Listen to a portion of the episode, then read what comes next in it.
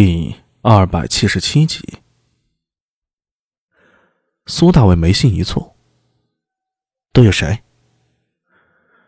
拐子爷、八指、赵克吧，老三郎，这四个是你认识的，剩下八人全都是新手，当不得用。拐子爷不是和十一叔关系很好吗？怎么分到我这边来了？拐子爷废了。”啥？之前诡异暴动，拐子也被打伤了，一直卧病在床，前些日子才回来。不过他这次啊，是真的成了拐子了。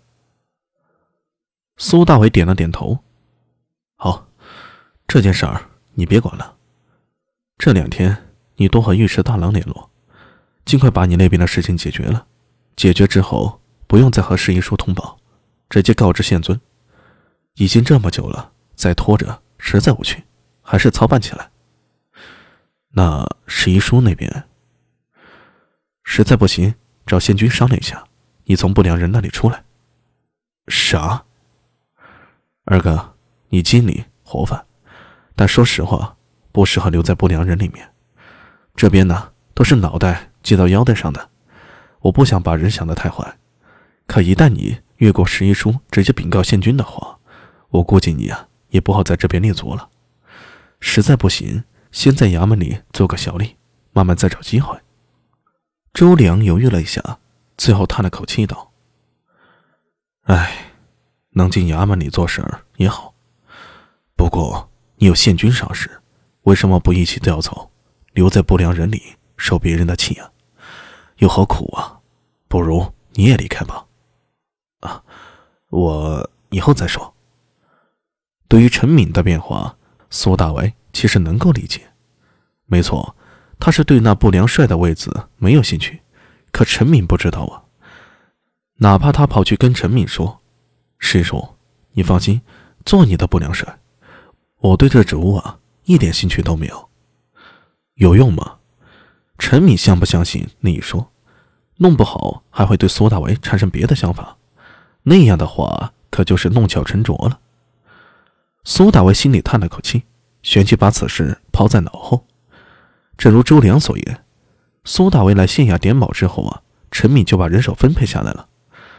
看着走路一瘸一拐的拐子爷，苏大为笑道：“拐子爷，以后还请多多帮衬啊。”拐子爷已年过五十，须发花白，他杵着一根铁拐，笑嘻嘻道：“哎呦，苏帅，你可别笑话我这瘸子。”以后啊，还得你多关照才是啊！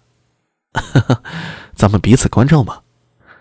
苏大威和拐子爷打完招呼，目光从其他十一人身上扫过，然后他对陈敏说道：“陈帅，如果没有别的事情，那我们先告退了。”陈敏面无表情的说道：“好。”出了公谢大门，高大虎就凑了过来：“苏帅，怎么回事？”